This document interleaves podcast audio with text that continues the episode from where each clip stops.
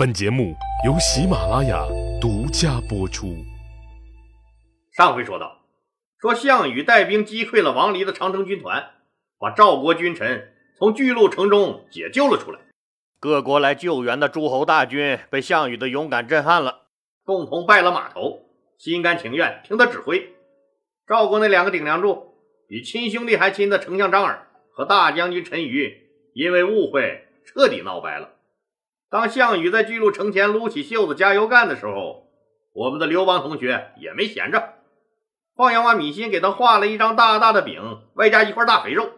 上集咱们说到，说楚怀王米心没有同意项羽提出的要和刘邦一起去攻打咸阳的请求，而是命宋义为上将军，项羽为副将，去救援被章邯、王离包围了的巨鹿城，而派对他米心表了忠心的刘邦同志，另率一路大军在南线。也就是黄河以南开辟战场，并向秦国都城咸阳方向挺进，并规定谁先占领了咸阳，谁就是那秦王。这个任务一下来，明显是偏向刘邦的，因为大秦帝国最精锐的两支部队——章邯的关中军和王离的北方长城军团，都在巨鹿城前。咱们就不说宋义、项羽能不能打得过章邯和王离，即使打败了这两股秦军，再挺进关中。恐怕刘邦的屁股早就坐在那秦王的宝座上了。但说是这么说呀，刘邦西进的路线同样也是危险重重。当年陈胜派周文西征的时候，都打到咸阳了，人马也有几十万了。大秦帝国一发威，这几十万人还不都是瞬间灰飞烟灭了吗？那楚怀王芈心给了武安侯刘邦多少人马，让他去灭这正如日中天的大秦帝国呢？要说少吧。确实也不少了，整整三千人比我姑娘他们幼儿园那所有孩子加上老师都多。楚怀王也是没办法呀。宋义和项羽要去对阵的是大秦帝国两支最精锐的部队，所以把楚军的精兵良将都给带走了。刘邦自己带的还是他自己的那些个老班底儿。米信也说了，说实在是没有更多的兵给你了，只有你自己那几千人，你呀。你就一路去，一路打着咱们反秦联盟盟主的旗号招人吧。哎，再有一个，你还可以收集原来陈胜和项梁被打散的那些兵呢吧？刘邦心里暗骂了一句：“你玩我的吧你！陈胜都死了快一年了，那有两个残兵败将，那也早就叫人划了走了。你让我带着这三千人想去灭了大秦帝国，开玩笑！”你个放羊娃，脑洞开的够大的呀！刘邦知道情况就是这么个情况，事情就是这么个事情，风险越高，收益越大。通往咸阳之路极有可能一直通往地狱，但通往秦王的宝座的路也是这条路啊！人生不就是一场赌博吗？要赌，咱们就赌把大的。你项羽在巨鹿城耗住了秦军的主力，你负责打大老虎。我负责拍苍蝇，不过你打的动物再大，也没有我要去咸阳打的动物大。要打，咱就打那最大的动物——秦二世胡亥。想到这儿，刘邦乐了。虽然兵力和经费都捉襟见肘，但是他还是吹着口哨，屁颠屁颠上路了。刘邦知道，枪打出头鸟，先让宋义、项羽他们到了前线，拖住秦军的主力部队，自己再加速前进。如果不拖住章邯，章邯必定回师救咸阳。自己要是跑得太快，不仅要防止扯着蛋，还要当心被人家关了门打了狗。所以刘邦虽然是屁颠颠在路上跑着，但一只眼睛瞅着宋义和项羽的大军，一只眼睛盯着章邯。宋义的大军在安阳一停下，他也不敢走了。反正不往前走也有事儿干。我刘邦可是孤军深入啊，那就先把革命道路上的小苍蝇们都拍死吧。省得我在前面跑，总有人在背后捅刀子。刘邦就在自己大本营砀县一路往北，朝城阳这个方向就过去了。刘邦当时规划的行军路线就是由城阳经濮阳，然后沿着秦始皇修建的驰道一路向西进军。这是一条通往咸阳最短的路，这条路也最好走。刘邦当年去咸阳服徭役就是走的这条路。哎，记得吧？几个月以前，他和项羽去救东阿城的时候，曾经把这个城阳城攻占，并且给人家屠了城了。打这个地方，刘邦是有底气的。刘邦再次攻克了城阳城和附近的杠里地区，虽然打的都不是什么大仗恶仗，但也提高了信心，锻炼了队伍。原来那个主营杀狗，现在主营杀人业务的樊哙，带着周勃、灌婴这几个老弟兄一拥而上。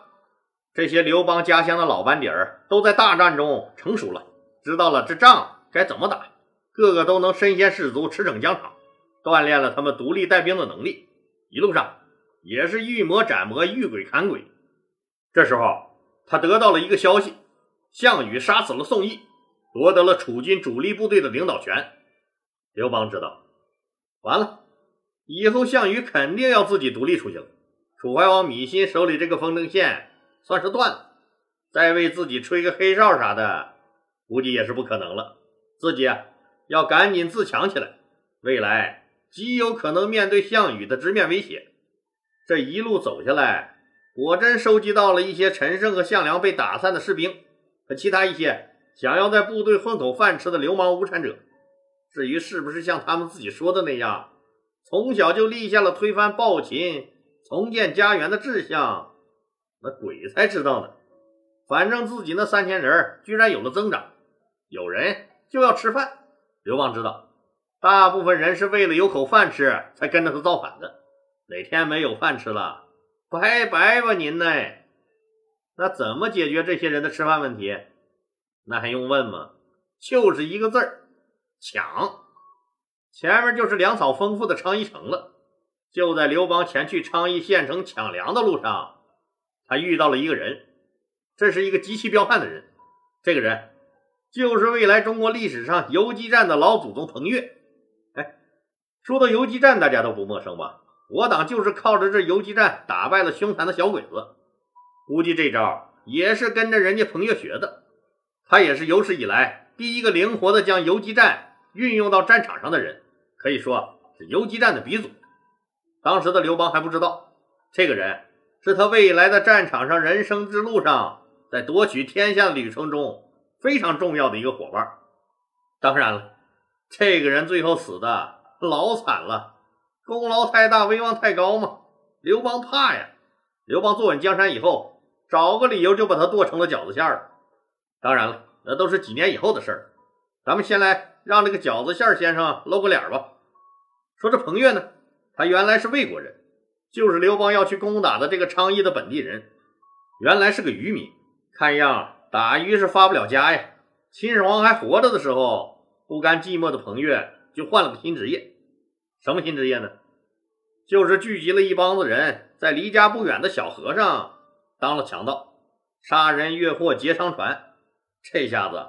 不用上顿吃鱼，下顿吃鱼，这顿还是鱼了。从此以后啊，也是大碗喝酒，大块吃肉，大秤分金银，反正也算是逍遥自在吧。后来，天下乱了，陈胜、项梁他们都开始组织起来造反了。附近村庄的几个小弟兄们知道彭越是个豪杰，就来对他说：“大哥，现在秦国都乱套了，你看我们东村的嘎子，他们西村的二赖子，拉了几苗人。”都去凑热闹造反了，大哥，你也趁乱带着我们造反吧，咱们也去抢地抢粮抢女人去呗，咱们还不比那嘎子二赖子他们强多了？他们还都立了旗号呢。哎，你说大哥，那二赖子那样，还假模假样给自己封了个大将军呢，你领着我们干吧。彭越笑着说：“兄弟们，不着急，现在正是秦国和楚国两龙相斗的时候。”咱们看看形势再说，让他们先干着吧。彭越开始了观望。又过了一年多的时间，陈胜的起义闹的是有声有色了，他们魏国也复国了。彭越所在地这附近的小青年们又忍不住了，聚集了百十来号人，又来找彭越，对他说：“大哥，你看现在我们的新国王正在建国呢，我们要是帮助咱们魏王把国立起来，咱们就是功臣呐。”大丈夫建功立业，封妻荫子，多好的机会啊！大哥，你领着我们干吧。但是彭越还是一挥手：“哎呀，不不不不不，我是闹不了这事儿啊！你们要是觉得好啊，你们就去，反正我是不去。”依然每天在自己统治的水域做那山大王。又过了半年，章邯大军来了，横扫了魏国，魏王魏咎献出了城池，自己也自杀了。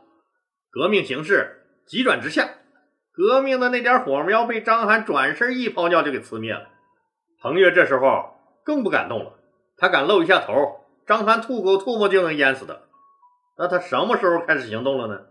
就是得到了项羽吃掉了王离军团。逼退了章邯的消息以后，彭越觉得大秦帝国优势不在了，败局基本上可以确定。这时候，那些个小兄弟们又来请彭越出山。彭越自己也想和天下英雄们争争名、夺夺利，表面上当然还是推辞，说什么我能力不够啊，你们还是跟着别人干吧。大家你看看我，我看看你，这除了彭越，谁还有这威望啊？大家一起跪下对彭越说。老大，老大，除了你，谁还有这能水呀？你就带着我们干吧。彭越对他们说：“这可是你们非要跟着我干的啊！立旗号可不比这水洼子里当大王。原来咱们每天嘻嘻哈哈怎么都行，但是一旦立了旗号，再也不能你好我好大家好那样散漫了。我们就要纪律严明，惩罚分明。如果你们能做到。”我就领着你们这百十来号人去夺取功名。大家一听，彭越答应了，一齐跪倒，大声喊道：“大哥，我们一定听你的号令。”彭越说：“那好，你们就现在回家准备准备，明天早晨天一亮就在这儿集合起兵。谁要是敢来晚了，我就军法处置，杀无赦。大家都记住了吗？”大家都喊：“记住了。”第二天早晨日出集合的时候，有十几个人来晚了。彭越没说话，坐那等。有的去叫去，陆陆续续都来了。彭越没说话，还是坐那等。最晚的一个兄弟快中午了才到。大家一看人都到齐了，都说：“哎，大哥，人都到齐了，咱们起兵吧。”彭越先把脸就沉了下来。这里我年纪最大，各位兄弟们，要是一定推我做首领的话。我们是要干大事的，这是闹着玩的吗？昨天我就告诉你们，今天晚来的杀无赦。你们看看，你们今天有这么多人晚来，你说我又不能把你们都杀了，那我们只好杀掉最后到的那个人，以严明军纪。大伙平时都散漫惯了，也都是乡里乡亲的，平时就称兄道弟。听了彭越的话，也没觉得彭越真要杀掉自己这个小兄弟。以为就是吓唬吓唬他们，一个个嬉皮笑脸的对彭越说：“大哥，大哥，我们以后再也不敢了，还不行吗？哎，小六子，小六子，你快给大哥赔个礼。”最后到的那个兄弟小六子也赶紧说：“大哥，大哥，我错了，我错了，以后再也不敢了，还不行吗？”彭越正想拿他树威呢，哪有以后了？彭越面色黑沉，亲自跑到队伍中。拉出最后到的那个小六子，一刀就砍了他的头。这小六子的脖子上还哗哗往外呲血呢。那面彭越的几个亲信开始堆起了土台，土台堆好以后，把这脑袋放在土台顶上，这就算弃了大旗了。彭越站在土台前，领着大家起誓，最后颁布号令：军令如山，违令者斩。手下这帮兄弟们都吓傻了。这时候才反应过来，我的妈呀，老大来真的呀！从这以后啊，大家对彭越更加敬畏了。只要是在一起说正事儿，别说嬉皮笑脸了，在他面前连头都不敢抬。对他的命令，那更是不用说，无条件的第一时间坚决执行。就这样，彭越由一个绿林好汉，华丽的一转身儿，就变成了农民起义军的领袖了。彭越整顿了军纪以后，这么多人总得吃饭吧，所以立刻率领众人出发，去抢地、抢粮、抢女人去了。一路上也收编了那些造反派、战败被打散了的士兵。不久，就有了一千来人的队伍了。他们立即把周边的土地攻占了。彭越四处征战，收编的士兵也越来越多，从开始的一百多人到一千多人。手底下有了人的彭越，也模仿着戏里唱的那样。带兵到哪儿都是吃大户，给乡绅们开会，让他们出钱粮、出兵器，谁让他们有钱了？那些乡绅们也是没办法呀，往外掏吧。记得老李说过吧？秦朝灭了六国以后，怕六国人反抗，把原六国的兵器全都上收了，不允许民间拥有兵器。把这些兵器融化以后，在咸阳城铸造了十二座大铜人儿。那打仗总不能都举个烧火棍子嗷嗷往上冲吧？只有一个地方有兵器啊，哪儿啊？那就是县城的军械库呗。可是就凭着彭越这千数八百人儿，哪个县城他也打不下来呀？别说县里了。乡里都不用，那村派出所就能把你灭了。于是彭越就等着看谁来了，和他一起干这事儿。还真是瞌睡了，就有人给送来个枕头。那个楚国的当军郡守武安侯刘邦，带着他的三千人来攻取他的家乡昌邑来了。这个时候呢，楚国已经成为反秦联盟的盟主了。刘邦的到来，那就相当于中央红军打到昌邑了。哎，终于找到组织了。彭越很是激动，刘邦更是高兴，有这么一个熟悉当地情况、消息又灵通的地方武装协助，那不是更好吗？打架还嫌人多，彭越就以当地反清军事力量的长官身份和刘邦合作，双方一拍即合，正式签约合作。彭越一开始对刘邦也老大的不服气，你刘邦看着也不像有三头六臂的样子呀，你刘邦的力量也就能提个三五十斤吧。可能你连我彭越的零头都不够，而且我彭越起码是读过点书的，就你这刘邦，认得自己名字不？但是没过几天，彭越就对刘邦完全信服了。他看出来了，这个叫刘邦的人不简单。尽管他手下有大几千人，他又是老大，他对是哪怕一个童子军都能叫得出名字来。他和这些士兵们一起吃饭，一起开玩笑，但是，一旦列队进行军事行动的时候，就算是他最亲近的樊哙、灌婴他们，也是规规矩矩的，谁也不敢乱说半句话。虽然双方只是短暂的联合，刘邦对这只有一千人马的彭越还是很照顾体谅的。他每次安排这个小股起义军的头子坐在自己身边，视为上宾，可以说给足了彭越的面子。彭越也是卖命，尽心尽力帮助刘邦攻击那昌邑城。可是。这个昌邑的守军太狡猾了，凭着坚固的城池和完备的防守体系，就是坚守不出。尽管刘邦和彭越的联军彪悍，但也是毫无办法呀。刘邦一看，一时半会儿也攻不下来，不能在这儿耽误了。当务之急是赶紧西进咸阳，要不然项羽那边搞定了章邯，抢先抵达了咸阳，自己可能就连根毛都捞不到了。再怎么地。也不能辜负老大楚怀王为自己吹的那一记黑哨啊！哼，好小子昌邑城，你给我等着，等我占了咸阳再来收拾你，看你呀到时还牛逼不？虽然两个人接触没几天，刘邦和彭越互相非常欣赏。刘邦邀请彭越一起去攻打咸阳，彭越说了：“说大哥，那么远就不去了，我还是在我这一亩三分地上混吧，习惯了。”刘邦和彭越约定。以后有机会再深度合作。最后，刘邦用手拍了拍彭越的肩膀：“兄弟，你的装备也太差了，什么锄头、铁锹、镐把的，你就扔了吧。我把兵器给你配齐了，我比你还富裕点。”彭越感激的一句话也说不出来，使劲握着刘邦的手，摇晃来摇晃去，就是不肯撒开。